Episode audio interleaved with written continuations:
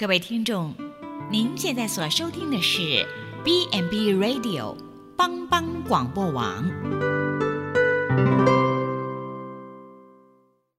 即将为您播出的是由静珠主持的《请问医师》。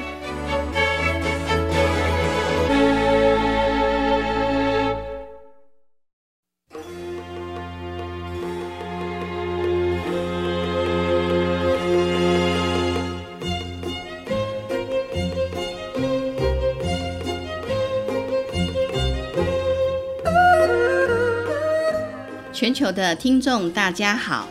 欢迎收听帮帮广播网，请问医师节目，我是主持人静珠。呃，我有一个朋友啊，不到五十岁，啊，也不是很胖哎，只是稍微丰满。那前几天他就问到我说，他老是觉得消化不良，然后肚子呢就觉得一直觉得好像饱饱胀胀的感觉。那特别是吃饭后，那肚子会觉得闷痛，那有时候还会痛到后背耶，像什么肩胛骨啊什么等等的。而且甚至他会感觉到说好像有点胸痛的情形，那他本来哈以为是呃胃溃疡啊，所以就去那个药局啊买胃药来吃，可是也吃了几个礼拜都没有改善。那最后呢去呃胃肠科照超音波一看，哇天哪，哎胆囊竟然有石头哎，那胆囊不是很小吗？长石头，那要怎么样治疗？那他很担心，他问我说，哎呀这个一定要开刀吗？那如果开了刀拿掉胆囊，那不就变成没胆的人？各位听众，如果你也有这样的疑问，或是想了解更多有关于呃胆结石或者是胆囊炎的议题，请别走开，我们进一段音乐，再跟大家一起聊聊。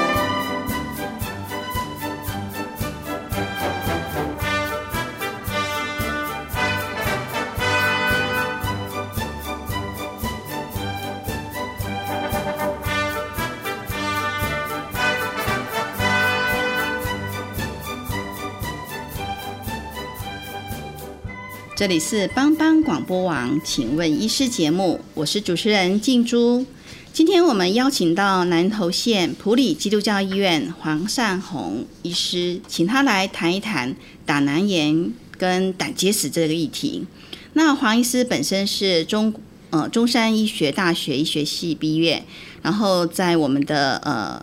卫福部的台北医院跟台北荣总呃完成他的呃外科专科医师训练。黄医师好，嘿，主持人好，各位全球的听众大家好。哎，黄医师，我我我知道外科其实有很多的科，哎，像常常听到什么消化外科啊、胸腔外科啊等等的。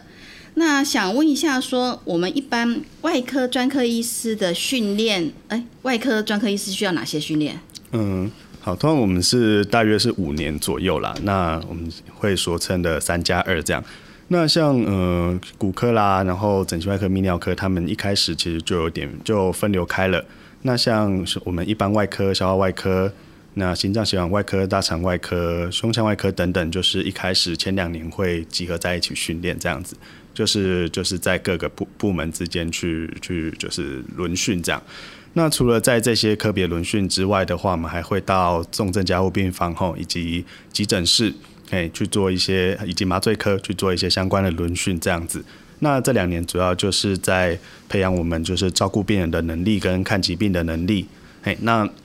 以及就是进开刀房看一下，嗯，那主治医师以及更资深的住院医师他们是怎么跟刀跟开刀的这样。哎，那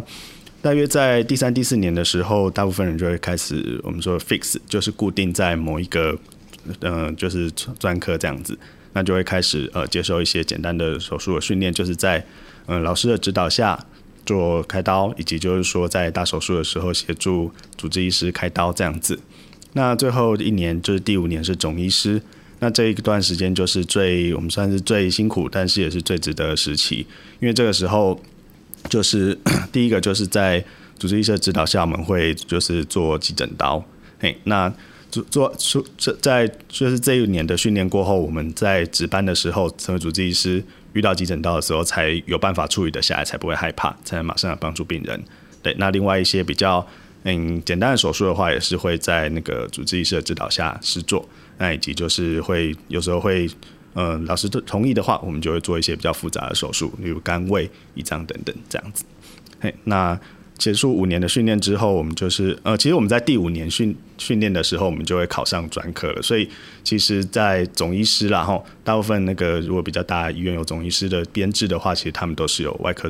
或专科医师的执照的。哎，大概是这样。哇，所以呢，嗯，要成为一个外科专科医师的话，其实要受五年的呃训练，而且呢，可能呃很多的呃一些刀，它都需要会开。哎，是的。那这样子的话，所以这样子的话，黄医师的话，呃，你你开过哪些的？比较大家常耳耳熟能详的一些刀，OK，像我们是呃一般外科哈，这是苏北台北属立医院一般外科以及台北荣总一般外科，那这边就是比较广泛，包含了甲状腺、副甲状腺，嗯，哦，乳房，那以及就是呃腹腔，所谓的肝胆肠胃这样子，哎，肝脏手术啦，胆道手术，哦，那。呃，肠胃道手术，那有的会做胰脏手术这样子，那以及就是疝气的手术这样。当然，除了这些之外的话，就是比较一般的哦，就是局部门诊啊，皮肤一些小肿瘤啦、粉瘤啦、哎脂肪瘤等等的哈，这些都可以做。以及就是说一些伤口的照顾，比如说哎身体上有长脓，那个我们就会帮你化开，然后在病房做伤口照顾这样子。还有就是蜂窝性组织炎，嘿，我们也会收住院来观察，嘿，大大体上就是做这些。哇，所以呢，呃，我们黄医师的部分的话，像一些肠胃道的一些外呃外科的手术啊，然后呃，像刚刚你有提到说切开引流的这个部分，也是我们特别你还有提到说像呃乳癌啦，那个甲状腺的这部分都是呃我们一般外科的专科呃在负责处理的部分。嗯，可以这么说，嘿，乳癌目前我们有就是乳。呃，乳房医学科哈最近成立，它是一个比较新的观念，就是以女性乳房疾病来作为一个专科这样子。是，那所以呢，我想请问一下医师说哈，呃，刚刚我那个朋友啊，他听到说哇，自己那个胆囊有石头啊，所以就就很害怕，所以我想请问一下说，哎，什么样子的人哈比较会得到这个呃胆结石啊？OK，那。嗯，通常胆结石的话，它有一些风险的因子，然后那其实我们往常可以传统的说法就是四 F，所谓四 F 其实就是英文字母的缩写哈，那分别代表女性，那大约四十岁左右，那以及肥胖，那比较多产的产妇这样子，哎，那呃整体的发生的几率，然后其实一国家是有所不同的，大概百分之十到百分之五，有的国家可以到百分之六七十这样子，哎，那另外的话，我们种类有分成。呃，胆固醇一些胆固醇的结石跟色素的结石这样子，哎，那我们亚洲国家通常是那个色素结石的部分是比较多的。呃，刚才那个黄医师有提到说，女性啊，肥胖多产，呃，多产妇的部分比较有胆结石。那像我那个朋友啊，他就说他发现胆结石，那是不是就要马上去开刀呢？OK，那像我们发现胆结石，通常要以就是有症状或没有症状来决定。然后，像你朋友是有症状的，那这个可能手术会比较适合。那我们先从没有症状的开始说起好了，因为大部分的病人哈大概百分之八十的诊断的时候其实是诶没有症状，有时候都是一些筛检等等才发现的这样子。诶，那呃症状的话，大概就是每年有就是两 percent 左右的几率会从没有症状变成有症状这样子。哎，那有时候就是可能会有一些比较严重的合并症等等的。哎，那如果说胆结石一开始没有没有症状，你可能只是一个检查发现，但是并没有就是哎曾经像你的朋友这样子呃腹痛过啦，或一些恶心的呕吐等等的，那这边的部分其实是追踪就好。哎，但是有症状的话，开刀的话会比较好这样子。那所以呢，假设譬如说我那个朋友他有胆结石。那他就不要管它，那这样子放久了之后会变成胆囊炎吗？就是癌症的那个意思。癌症的话，其实大家都会很担心嘛，哈。那根据我们目前就是呃一些大型研究统计的结果，然后大约百每二十年的话，会有百分之一的产生癌化的几率这样子。哎，那但是因为它的几率实在是蛮低的，所以胆囊其实它本身还是一个有功能的器官，所以。通常不会因为就是这么低的几率去做预防性的切除，那这个东西通常大部分的只要做追踪就可以。哦，那但是有一些状状况是比较特别的哈，有的比如说胆结石大于三公分，哦，那这个就太大了，要就是会建议切除这样子，或者是说你家里面有人曾经得过胆囊癌，或者是说，哎，这个胆结石真的非常非常久了，哦，那或者是说我们有一种磁胆囊，就是整个胆囊壁变比较厚，那这是在影像学上一个比较特别的诊断，哈，那这几样都是胆囊癌相对比较会产生发生的这个高危险的族群，那如果是这样的话，我们就可以考虑先预防性的把胆囊做切除，这样子。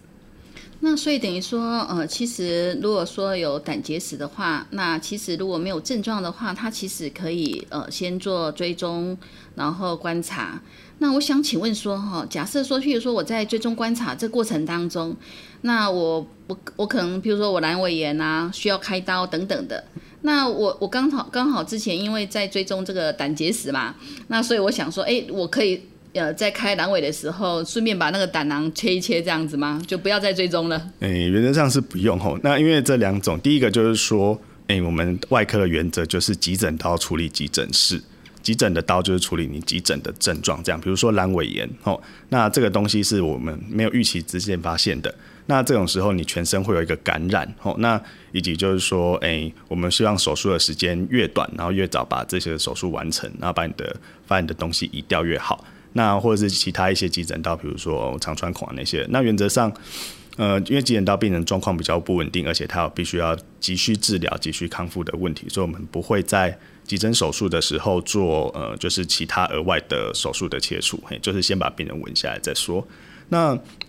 从另外一个部分的话，就是说，诶，在二零一五年根据欧洲的那个治疗指引来说，其实嗯，并不需要说。再比如说开其他的手术哦，一些大肠癌等等的，那你如果之前胆结石没有特别的症状，其实是也不必特别的做做切除这样子，因为统计学来说没有什么好处的。哦，所以呢，我不能够顺便就对了，还是依照呃整个那个呃疾病的状况，然后它有一些的优先次序，然后呢呃急症的，好，比如说阑尾炎哈，它急急。急性阑尾炎，然后我就先处理急性阑尾炎。那如果胆结石其实也还好，它只是在追踪的过程，那我就呃先再追踪就好了。对，因为我们外科呃就是我们医疗啦，一个就是 first do no harm 的一个概念，就是一首先我们照顾病人，第一个最重要是不要伤害病人。嗯，那所以认为哎这个并没有说是符合手术适应症的话，原则上比较不动它这样子的。是，那所以我想问说，那胆结石会有什么样的症状？OK，呃，比较常见的就是所谓的胆绞痛吼，那跟胆囊炎其实又不太一样，胆囊炎会有一些特定的部分，我们等下可以再聊哈。嗯。那胆囊胆绞痛有时候就是胆囊收缩的时候，有时候是胆结石，就是刚好把胆囊的出口堵住。这边跟大家讲，胆囊就是一个像袋子一样，那它的出口其实是一个小小的这样子，嘿。那所以当今天胆囊收缩，胆汁却被没有办法很顺利的排出的时候，它就会引发痛。那痛其实大部分典型就是一个右上腹痛啊，有些人是痛在就是正正呃腹部正前方，那这个时候很容易以为是一些胃溃疡的这样子。那我们胆囊收缩的痛吼，通常是比较会呃就是反复一阵一阵的这样子吼，那有的会剧烈到痛到很很难过，这样会恶心呕吐等等的吼。那有时候会痛到背后去这样子，嘿，那嗯。就是通常这个痛啊发生的时间，基本上就是说在你吃完东西之后，吃完有的食物，吃完大餐，那它的机转就是在于说，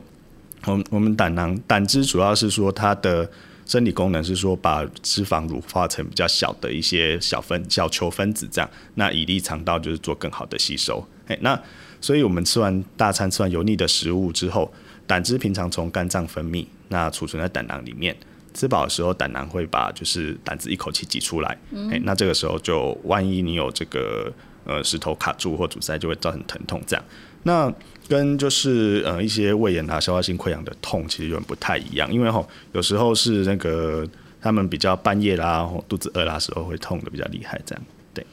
那所以等于说，医师刚才有提到这个胆绞痛。那如果说有发生这样胆绞痛的情形，那不是胆囊炎的话，那可以不可以不要开刀啊？嗯，其实我们还是会建议你，只要是有症状就要开掉了哈，因为代表说，哎，你这次已经已经已经造成你的困扰了，哦，不开的话可能反反复复一直来是第一个，哦，那第二个的话就是你胆囊在疼痛过，它的那个就不是那么的健康，它的。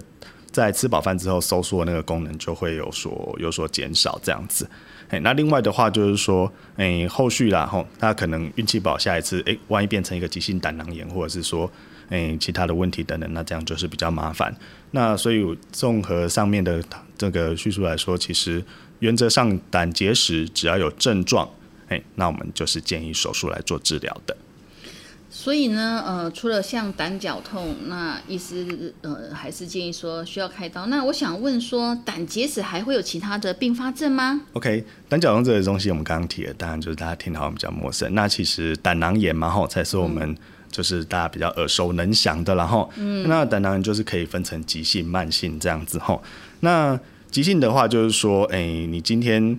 胆胆汁卡住了，哦，那可能就是一直堵住，哦，一直东西出不去。哦，那造就会造成那个胆囊开始越来越肿。哦，那除了越来越肿之外，它本身你像一个气球一样，它本身的那个壁也会越来越厚。哦，那就会造成我们的发炎这样子。哎，那呃，再继续进一步的话，哈，有时候你发发那边发炎太严重，所以供应胆囊的血液可能就没有那么的好。哎，那呃比较严重的并发症就是胆囊可能会缺血啦、坏死啦等等的。哎，那我们说完急性，我们再来说慢性，然后。慢性的话，其实它就是反复的这个急性的发炎，哦，那那就是这就是会反复反复复让你一直不舒服。那比较严重的状况是说，我们胆囊的的，就是因为发炎之后，它就变成脓。哦，那那种脓的话，我们在开手术的时候切开就是整个白色这样子。那那个脓的话，其实就里面就有非常多的细菌，非常多发炎东西，就是很危险这样。哎，那所以如果胆囊蓄脓的话，没有开刀，万一胆囊破裂的话，就是会造成就是广泛性的腹膜，这是很危险的哈。那另外的话，胆结石它，我们想想看，它平常就是装在一个胆囊这个袋子里面。那嗯，我们用一个树跟果子的比喻来说好了。嘿，假设。今天胆汁是由肝脏制造，哦，那胆囊储存，那就会一路排下去，吼，它会经过我们的总胆管，总胆管还会经过我们的胰脏，然后一路把胆汁排进十二指肠，就好像呃，是假设说肝脏就是一个树的那个呃树枝哦，是那些叶子，那胆囊就是一颗水水果在那边，哦，那接下来往下的远端胆管就像是树根这样一直到地下去的感觉，哈，那。万一今天在胆囊里面的胆结石往下掉了，哦，掉到那个我们的总胆管里面去，哦，就会产生就是胆道阻塞，诶，完全整个塞住，哦，或者是说卡住了，造成胰脏的那个消化液胰液排不出去，哦，胰脏就会发炎。那以及比较少见的就是说我们胆结石太大颗，哦，那一直反复发炎的话，它跟肠道有时候就会自自行打通，哎，好像那呢。让供表赶快就是打通，就形成一个瘘管，胆嘿，那胆胆胆呃胆就跟肠子连在一起了，嘿，那万一这个时候胆结石又掉从胆囊掉出来，掉到我们肠子里面，然后就把肠子卡住了，哦，啊吃东西就会吐，叫胆结石的肠阻塞，嘿，这样，那当然还有一些其他的症状哦，以及就是可怕的胆囊癌这样子的。哇，所以听起来这个胆结石其实它的并呃并发症其实相当的多哎，呃，我们先进一段音乐，呃，等一下再跟黄医师来聊一聊那个胆囊炎，因为刚刚听起来胆囊炎其实呃有相当多的呃状况，那要怎么样子来诊断？然后后续的一些呃，像是不是要手术啦？然后万一像刚刚说塞住了哈，可能有黄疸啊等等这些问题的话，到底要怎么样子来处理？我们先进一段音乐，那再接下来跟黄医师来聊聊。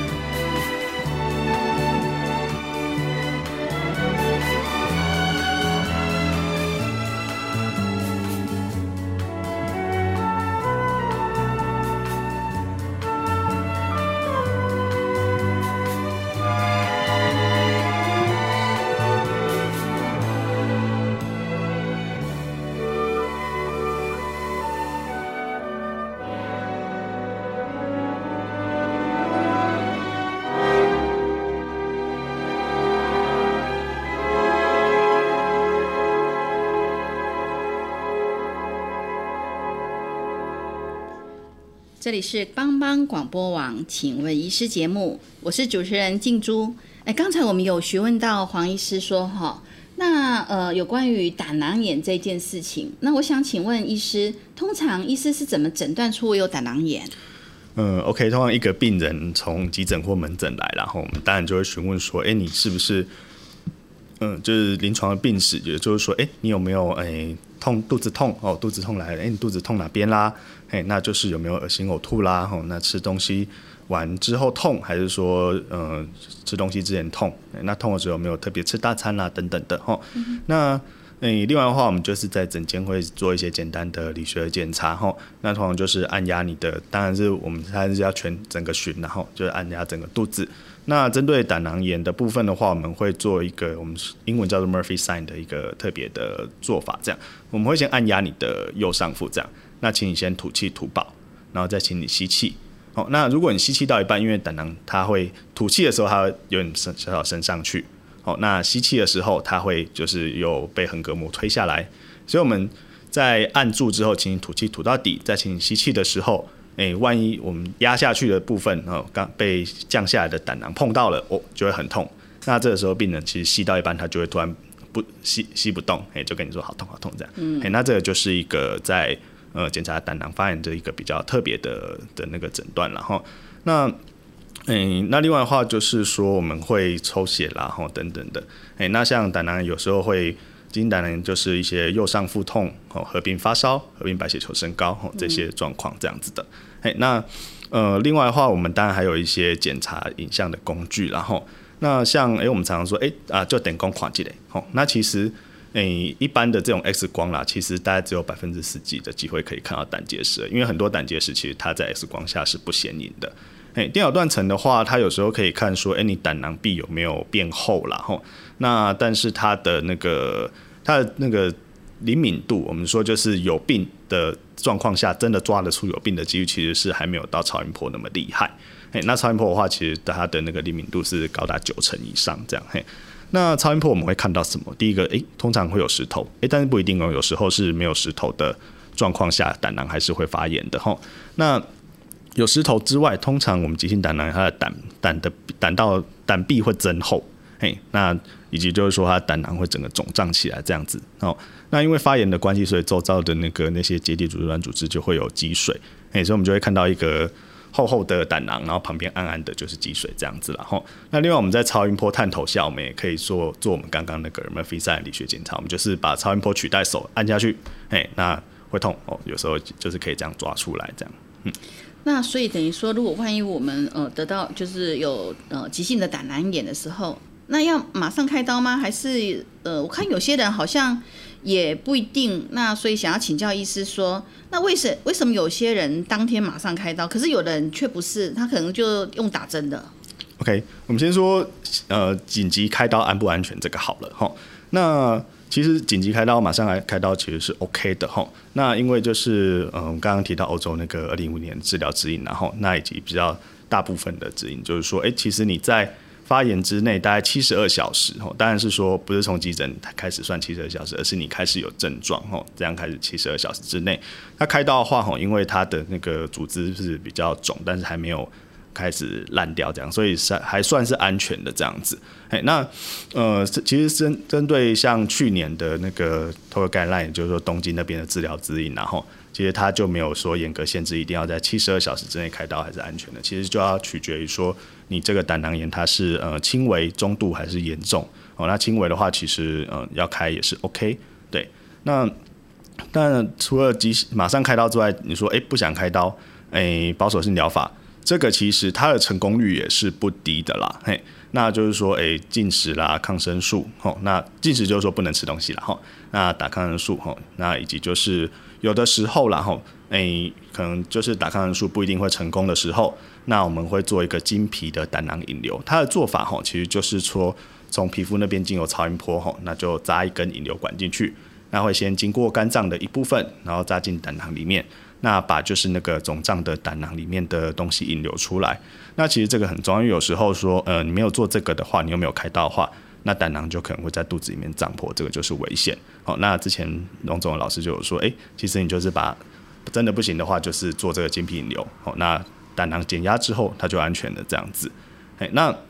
诶，大概百分之八十的左右了。然后其实急性胆囊炎就是在非开刀治疗下是可以做改善的。那在这些保守性疗法改善的病人之后，他发炎消退之后，可以再再经由我们呃外约外科门诊回来，然后从门诊去安排做那个胆囊的切除这样子。这种时候当然就是比较不容易出血，然后比较不容易呃就是伤口感染这样。不过呃它相对于它它还是有可能会有严重的粘连的状况哈。那所以这个有时候就是在取决说，诶，我们到底要不要先开刀，有没有要先住院打针哈？那诶基本上的话就是说，诶。有有的是病人，呃，可能本身的内科疾病多，或者是说，其实胆囊发炎之外还有其他问题的话，我们就会选择先保守治疗，先做处理这样子。哎，那当然当天开刀是 OK 的。哎，那如果说照最近的呃一些呃大规模研究是说，哎，你直接开刀开掉的话，它的那个它的那个复发，就是它一些相关的并发症等等的，跟你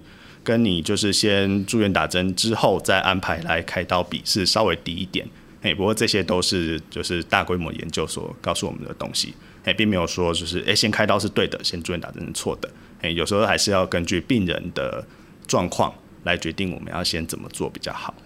是，所以呢，呃，刚刚医师就有提到说，哎，其实呃，会依照他的这个情形，然后来决定说，哎，到底要先开刀呢，还是要先住院打针？那可是有些呃时候呢，呃，可能呃，医师说，哎，他有黄疸哈，就像刚刚医师有提到说，呃，塞到了，然后有黄疸，然后胆汁排不出来等等的，啊，为什么会这样？OK，就是哎，胆囊炎哈，那公哎，那也塞亏，要北塞亏，啊，有些人说，哎。他明明是胆囊炎，为什么他就直接开掉啊？我还要先跑去做胃镜，做一些电脑断层这样子吼，觉得很奇怪哦。啊，其实这代表说吼，当胆囊它本身发炎然后，其实它就是胆囊自己的事。它从肝刚刚说那个素的理论吼，它肝脏胆汁下来吼，进到胆管里面这样子哦啊，如果顺顺的话。哦，就不会说胆汁积在整个肝胆系统里面造成黄疸，所以如果发现了黄疸，吼，代表说，哎，可能不太对哦，吼，这个肝指数太高，吼，这个黄疸指数太高，吼，那会不会说整个胆道系统塞住？哎，那原则上的话，我们的治疗的方法，然后是先做好诊断，先把那个掉进总胆管里面的那个酒桃，吼，先把它拿掉，哎，再来开刀，哎，为什么嘞？因为第一个就是说你。呃，你先开，哦，那但是它那个石头还是在那个总胆管里面，是，嘿，那变成说你开刀不能解决它的问题，嘿啊，它还是在那边黄疸，啊，另外就是我们开刀的时候，吼，它我们会 那个胆胆胆囊连接总胆管系统有一个小的胆管，我们会把它就是打断，吼，啊，用那个夹子夹起来这样子，那万一我们先做了这个胆囊的手术之后，那后续如果要再用内视镜去把那个卡住的那个胆、那个胆总胆管的石头捞出来的时候，它就会有比较有风险，因为说我们打一些诶诶，我们说那个呃显影剂啦，或者是说我们捞石头那个篮子进去啦，诶，万一运气不好的话，吼压力太大的话，那我们原本就是切完胆囊之后那个断端吼就会被冲开，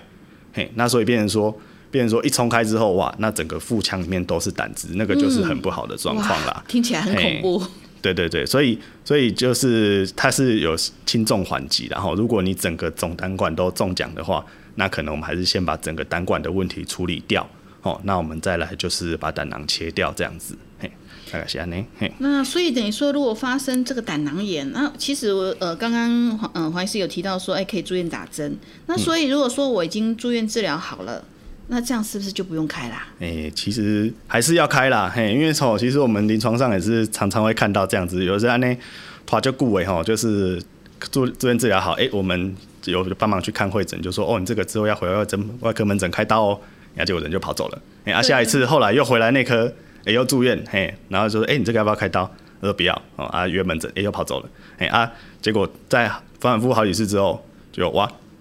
胆囊癌。嘿，这样子，嘿，所以其实吼，它就是几个问题啦吼。第一个就是讲，它胆囊是发炎完了之后，其实它已经没有说所谓的那个生理的功能，然后它已经坏掉了，嘿，它就是一坨在那边，嘿啊，它已经在那边的话，那它本身没有功能啊，三不五时可能又会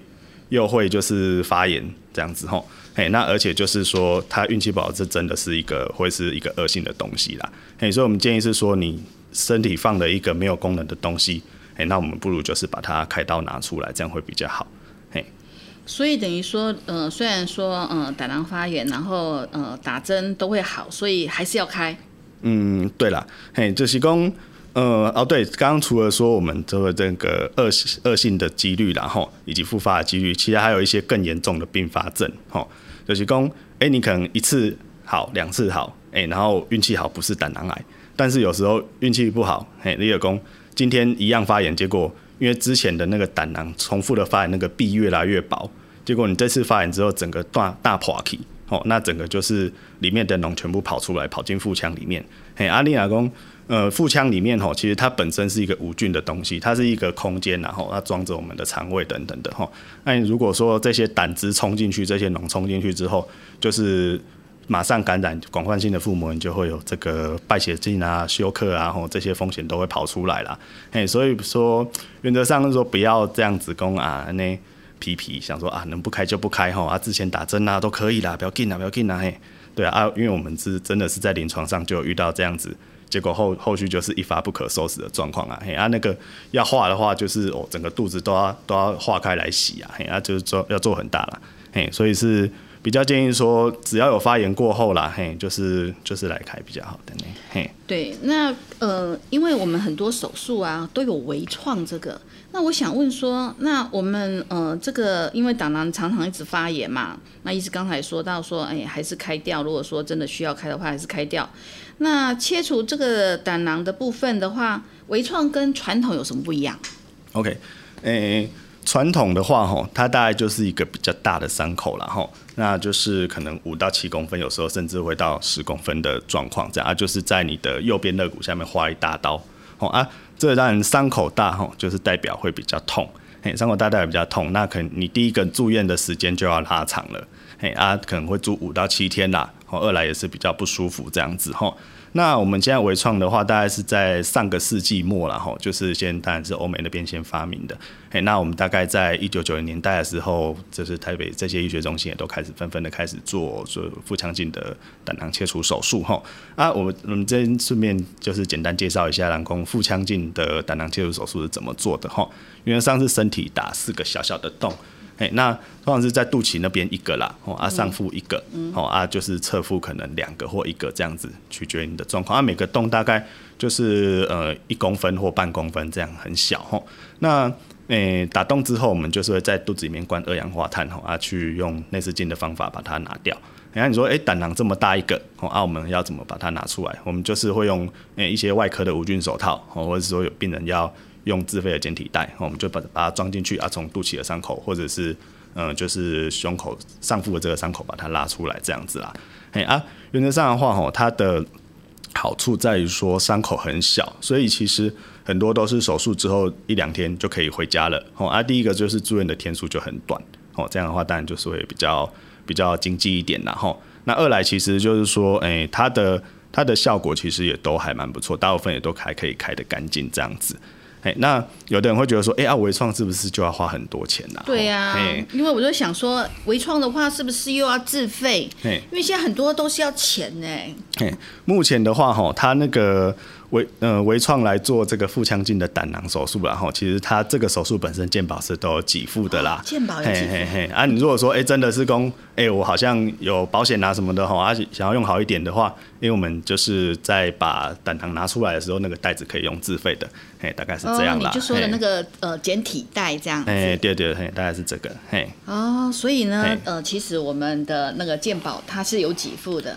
我刚才听到说，哇，那个呃，听起来那个微创手术它其实伤口是很小的，然后呢，呃，因为伤口小的话，住院天数可能相对就会比较短，嗯，那也比较不会那么痛。对对对，所以我就想说，哇，那如果有健保的话，那可能这个微创呃，确实对民众是有比较有保障的。那我想问一下，说，那这个呃胆囊切掉之后，那我除了没有胆。那我还会有什么样的情况？像一些呃后遗症吗？嘿，呃，我们所谓就是后遗症，然后它是跟并发症其实又有一点不太一样的东西。哎，并发症就是说大只有少部分人会遇到的哈啊。后遗症是说，哎，很多人都会遇到，但其实不太严重的状况了哈。那我们通常胆胆切除的时候，它通常一开始吼，切除术后几个月，如如果吃比较有的时候，会有点拉肚子。那那其实就是跟我们胆囊本身的功能有相关，然后因为就是。哎，你这个脂肪通过我们的这个胃啊十二指肠之后，胆囊就会把胆汁一口气挤出来，哎，那去让脂肪更好消化这样子。那你这个胆拿掉之后然后前几个月它可能脂肪通过之后没有那么多的，就是胆汁可以助消化，哦，阿伯阿都走消化，就是大便说大便比较油，然后，就是会有点拉肚子拉肚子这样子啦，嘿，啊，其实这个哈过过一阵子之后，其实大部分的病人哈过几个月之后他。人自己身体会代偿，哦啊，所以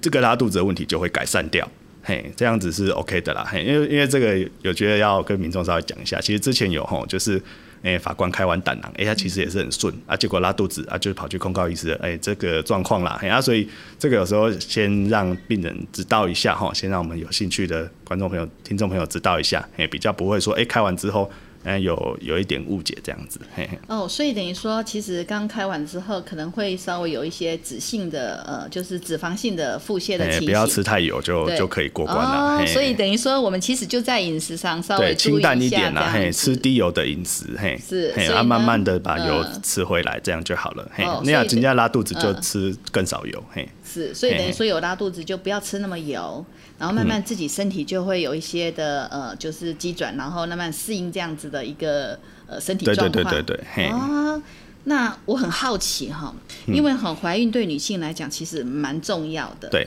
那如果说万一这个时候不小心就胆囊炎发作，然后而且还是属于比较急性的，可能有发烧等等的这些现象的时候，那。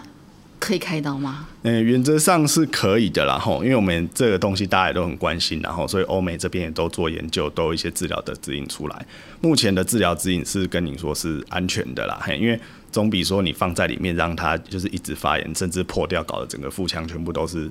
脓，整个子宫泡在脓里面这样来的好啦。嘿啊，真的有疑虑的话，内科治疗也是可以，嘿，那。搭配上我们刚刚做的那个穿刺引流吼，原则上就是安全这样子，嘿，那就是所以所以但是开刀也算是安全，嘿，大概是这样嗯、哦，所以等于说，如果怀孕的时候，呃，万一有胆囊呃发作的时候，其实呃开刀呃也是安全的。对。那最后我想要问一下，说那假设我们在检查时候呢，其实没有胆结石，可是长肉，哇，长息肉，那因为它就跟石头不太一样啦。那这样子，这个要开吗？对，这个息肉吼，其实它是在我们检查里面也算是一个，诶，跟胆结石一样常常会发生的东西。然后，那息肉的话，我们有分成几种，然后第一种真的有长一些息肉，第二种就是说我们身上的呃胆汁里面的一些胆固醇，然后那些的，它就是在胆囊壁稍微聚集在一起，吼，就形成小小颗、小小颗的，看起来在超音波上很像息肉，好啊，但是那个常常我们。切除之后一看，打开，哎，都是只是一些那个胆胆固醇的小碎片这样哈。那所以息息肉要不要开？其实我们是看它的大小了哈。原则上就是说，哎，零点五公分以下哦，跟你超音波说有息肉，哎呀，你人没有任何症状哦，没有任何不舒服，哎，其实就是追踪就好。哎，那呃可能三个月追踪一次哦，看它有没有变大等等。因为有时候它只是一些那个胆固醇的东西啊。如果真的是小息肉的话，你追踪变大，你再来处理，其实也都来得及了哈。那接下来的话就是说，诶，如果说半公分到一公分，然后有症状的话，我们就是建议切。好啊，如果是大于一公分的话，我不管有没有症状，其实我们都是建议切掉。嘿，因为大于一公分的话，你就是最好是要打开来看一下，说，因为有时候早期的胆囊癌，它就是以做做这个作为表现，嘿，这样会比较安全的。嘿对啊，其实一公分以上的话，其实还蛮大的，因为我们胆囊好像也没有很大，然后再加上一公分以上的息肉，嗯。确实，这个应该还是要来做手术的处理。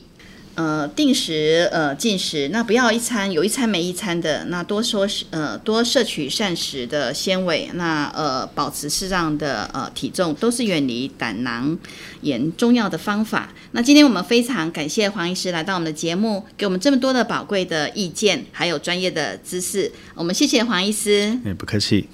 那呃，如果您对我们的节目有兴趣，欢迎锁定由帮帮广播呃网自播的《请问医师》。感谢全球听众收听，我们下周空中见，拜拜。送你一份爱的礼物，我。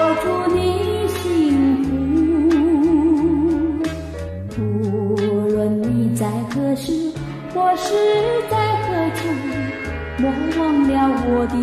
祝福，人生的旅途有甘有苦，要有坚强意志，发挥你的智慧，留下你的汗珠，创造你的心。